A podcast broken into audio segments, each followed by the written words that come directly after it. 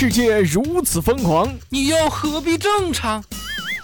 乱评时事，笑谈新闻，欢迎收听，我们都要疯。每天陪你笑一回。本节目由励志 FM 与 Help 工作室联合出品。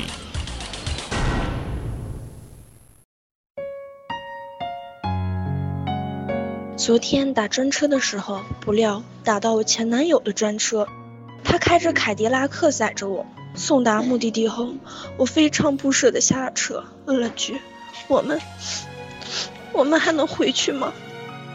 你说的是回到原来的地方吗？行啊，都是熟人，要你一百块。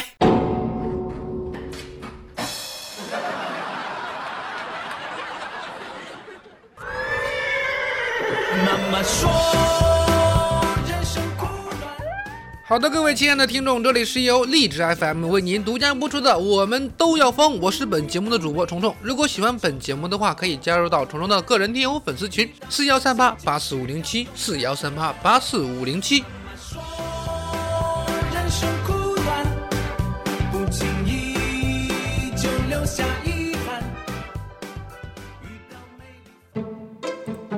每次走进商店，结果什么都不买，我就出来。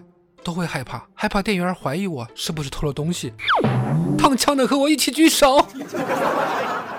每隔一段时间就会觉得自己丑死了，这谁呀？啊，各种嫌弃。然后再过一段时间看看镜子，哎呦嘿，哎，其实还蛮帅的哈，还挺美的。如此周期性的反复，目前处于自己觉得丑的阶段，是不是每个人都这样啊？话说有一天，我的朋友天真啊和光哥俩人在吵架，天真说。我的脸都比你的腿长，哎呦妈呀！那一瞬间我都不知道该心疼谁了。不过你们谁来心疼心疼我呀？生活在帝都的虫虫啊，每天都在饱受着雾霾的侵蚀啊。当然，雾霾也是有好处的啊，因为雾霾，两岸关系变得亲切紧密。大陆雾霾南下，台湾当局呼吁民众不要开北窗，说这真的很脏啊。有媒体说，前两天大陆冷气团南下，触及台湾，气温明显下降。在气象预报之下，台湾民众早有心理准备。但意外的是，台湾环保局发出警报，呼吁台湾民众下午不要开北面的门窗。伴随着冷气团南下的空气污染，也从大陆飘到了台湾。好吧，这让我想到了余光中的“听听那冷雨”选段。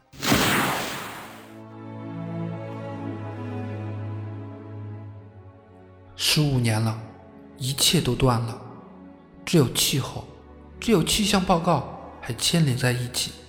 大寒流从那块土地上弥天卷来，这酷冷无与古大陆分担，不能扑进他怀里，被他的裙边扫一扫，也算是安慰如沐之情吧。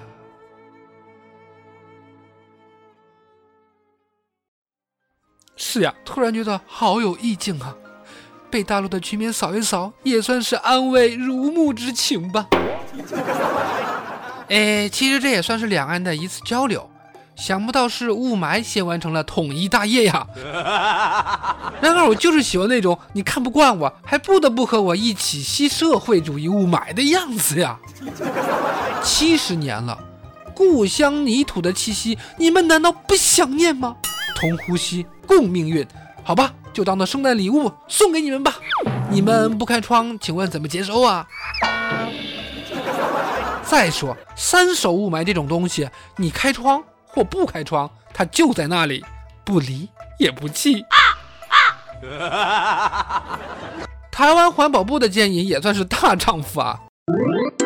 明明可以靠脸蛋吃饭，而我却要拼实力；明明是个富二代，而我却要上班赚钱。我用自己的经历告诉大家，这他妈的就是我跟明明的区别。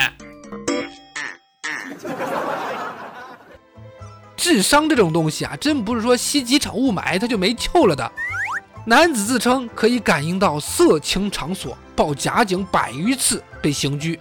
在佛山务工的中年男人朱某说自己有感应色情活动的特殊能力。他说。我的心电脑波能感应到里面有妓女在召唤我，为此他报警一百多次呀，但每次民警出警都扑了个空啊！这不，前两天朱某因为涉嫌恶意报警，被行政拘留十日，处罚款五百元。大家好，我是警察。搞了半天，你他妈在逗我呀！心电感应不灵，拘留十天可行，再处五百罚款，脑袋获取清醒，疑似坏了神经，赶快就医诊病，家庭给予关爱，慢慢走出阴影。主要是妓女也能感应到你报警了，提前跑了呗，还心灵感应，你咋不上天呢？普天之下啊，看看我们普天之下，只有我们朝阳群众才有这样的能力，好吗？扑空一百多次才决定处罚，我说警察叔叔的忍耐力也是逆了个天呀！真是让虫虫我甘拜下风啊！当然，让我甘拜下风的还有下边这个事儿。新郎请没有送过礼金的同学过来吃饭，四人沉默看新闻联播。老宋收到刚刚办完婚礼的大学同学的老裴的短信，来参加这个所谓的同学聚会。到场一看，原来就只有四个同学，都是没有参加老裴婚礼，也没有送礼金的。大家吃饭的时候，尴尬的看着新闻联播。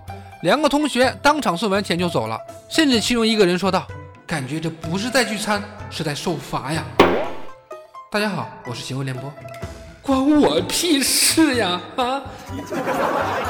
下次人家结婚，他要不是送个双倍，建议立体循环播放，怨咒一二三四五。